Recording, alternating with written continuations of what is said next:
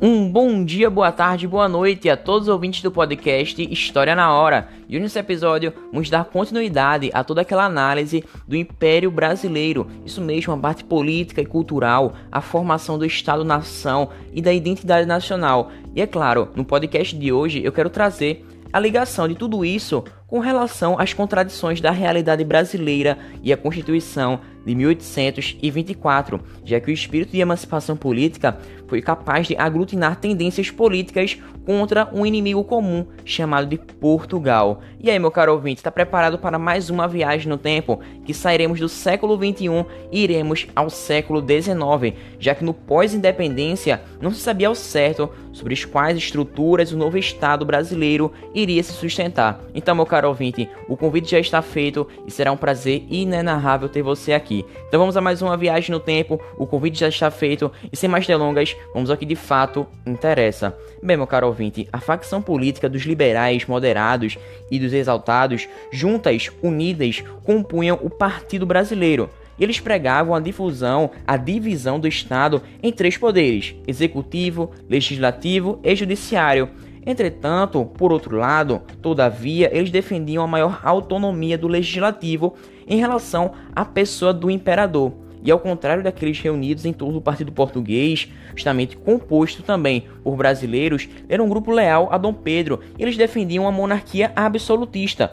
E a partir de 1823, essas tendências políticas começaram a permear todo o período imperial brasileiro.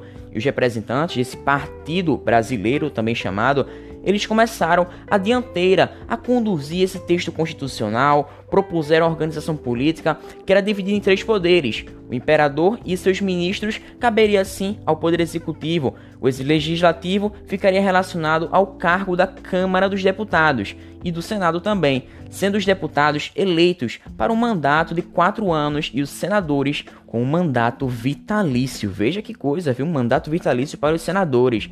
E além disso, o poder judiciário estaria composto de juízes e de tribunais. E veja agora, meu caro ouvinte, que curioso, já que no texto previa ainda um voto censitário, ou seja, apenas teria direito ao voto quem tivesse uma certa renda estipulada, que naquele caso seria equivalente a 150 alqueires de farinha de mandioca. Isso mesmo, farinha de mandioca. E por isso aquele projeto foi chamado de Constituição da Mandioca e demonstrava a força política da elite agrária que tem até hoje uma força exorbitante. Bem, meu caro ouvinte, esse projeto sugeria um maior predomínio do legislativo sobre o executivo.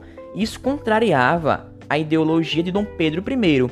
Os portugueses que apoiavam o imperador ficaram muito insatisfeitos, já que a Constituição de 1823 negava aos estrangeiros o direito de participar da vida política brasileira, fosse como deputados ou até mesmo como senadores. E esse contexto trouxe um clima de tensão que se estendeu, se estabeleceu ao longo de meses, culminando assim com a dissolução da Assembleia em 12 de novembro de 1823, através da ordem do mandato do imperador. Bem, no entanto, os deputados se recusaram, não aceitaram sair e continuaram na sessão, e Dom Pedro determinou o uso de forças policiais do império para dispersá-los, e esse evento ficou conhecido como a Noite da Agonia. E Dom Pedro I então em seu poder, convocou 10 pessoas de sua confiança pessoal, todos brasileiros, juristas, para reelaborar, fazer novamente o projeto constitucional, já que para ele aquilo ali estava muito liberal e ele queria uma coisa mais voltada para a centralização da pessoa de Dom Pedro I. Bem,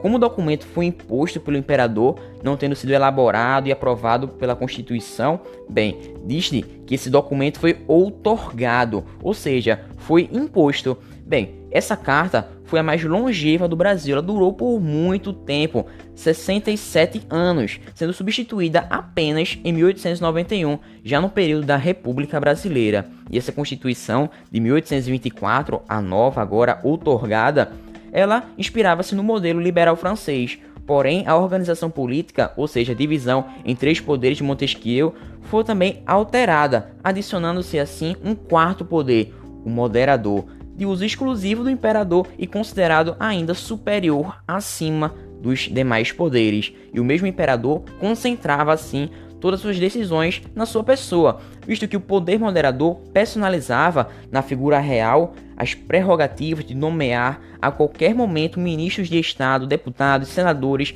magistrados do Judiciário, e dessa forma ele também tinha o poder de dissolver a Câmara dos Deputados. Além disso, ademais, outro sim não responderia judicialmente pelos seus atos. E analisando por outro viés, a Carta Magna também submetia a Igreja ao Estado, dando ao imperador o direito de conceder cargos eclesiásticos. Entretanto, a questão escravocrata sequer foi mencionada, além dela garantir a liberdade de culto religioso e eleições que já eram feitas desde as décadas iniciais da colonização, porém agora elas vão ser censitárias e indiretas em dois turnos. E mesmo com pretensões liberais, é importante ressaltar o autoritarismo desta Constituição, já que além de se valer da força para anunciar anular a última, que era justamente a Constituição da Mandioca de 1823, Dom Pedro I supervisionou todos os detalhes, como uma águia, dessa carta otorgada, e o poder moderador deixava claro a centralização do poder e indicava o caráter absolutista do imperador. Esse processo de centralização sempre foi questionado devido à própria diversidade regional brasileira e também política. Lembrando que o país é de dimensões continentais, ou seja, existe uma riqueza de cultura, política, costumes, costumes econômicos também, e bem, tudo isso desencadeou eventos que desgastaram tanto o governo real quanto a própria imagem do Dom Pedro I. Bem, em 1817, a Revolução Pernambucana já denunciou com a presença da corte lusitana no país transformou o Rio de Janeiro em uma nova Lisboa, e em 1824, a frustração das tradições aspirantes liberais pela carta otorgada novamente deu volume a essas vozes regionais, as revoltas por todas as regiões do Brasil. Entre essas vozes, podemos citar a do Frei Joaquim do Amor Divino, também conhecido como Frei Caneca. Ele tem origem humilde, pobre, com formação no semiárido de Olinda. Além disso, era jornalista e ativista político, inclusive tendo participado dessa revolução de 1817.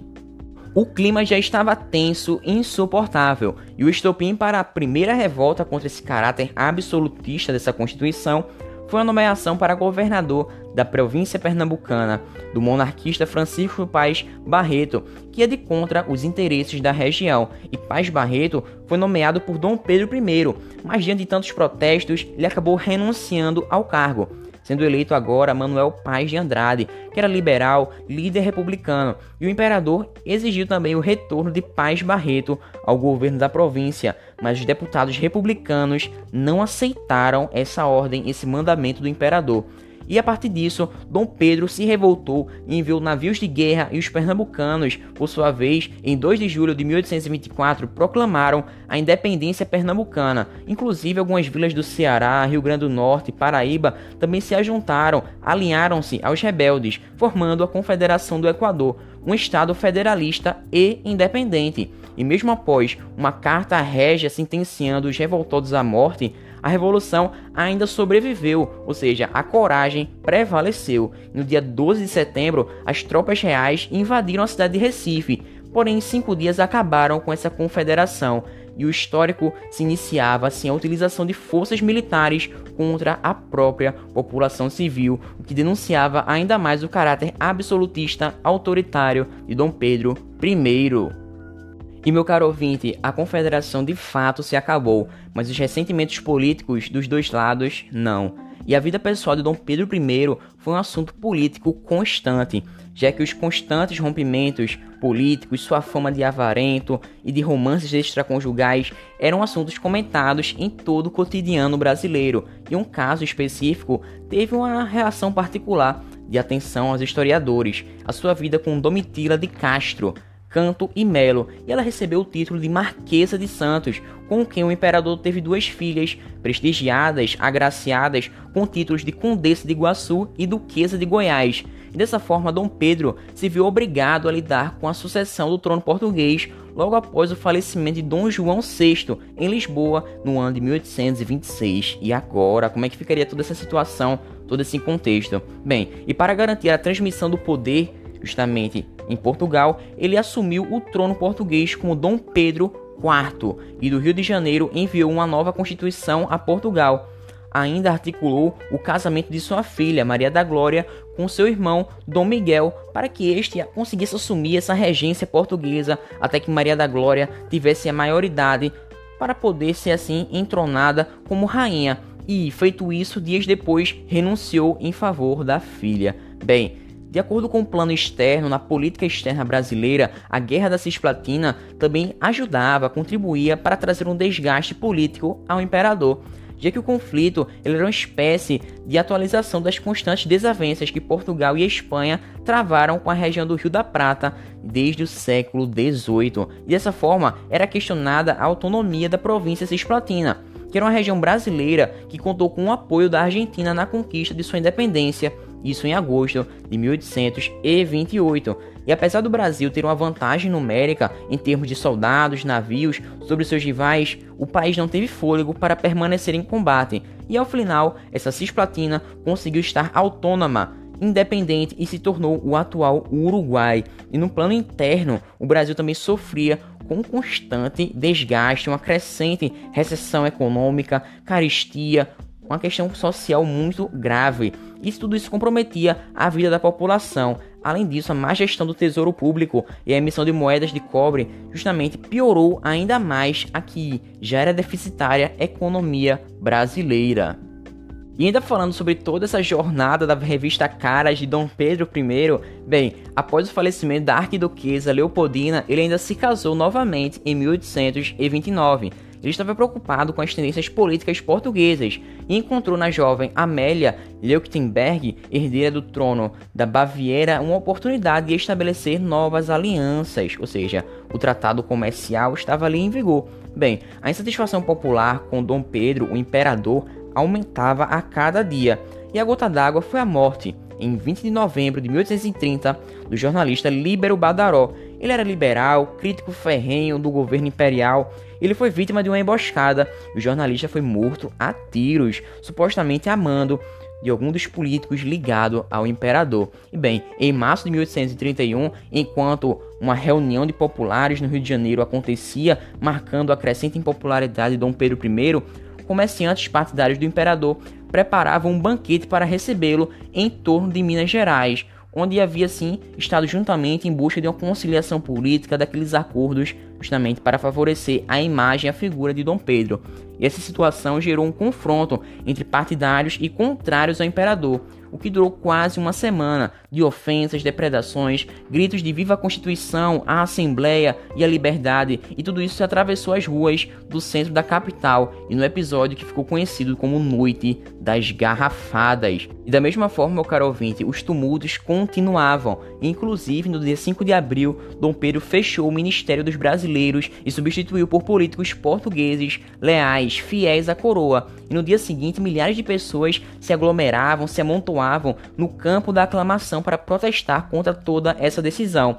Mas o imperador não ligava, ele se recusava a restituir aos brasileiros seus cargos, e em contrapartida, os manifestantes mantiveram-se firmes, inclusive chegaram a dar vivas à república e a se referir ao imperador como um traidor.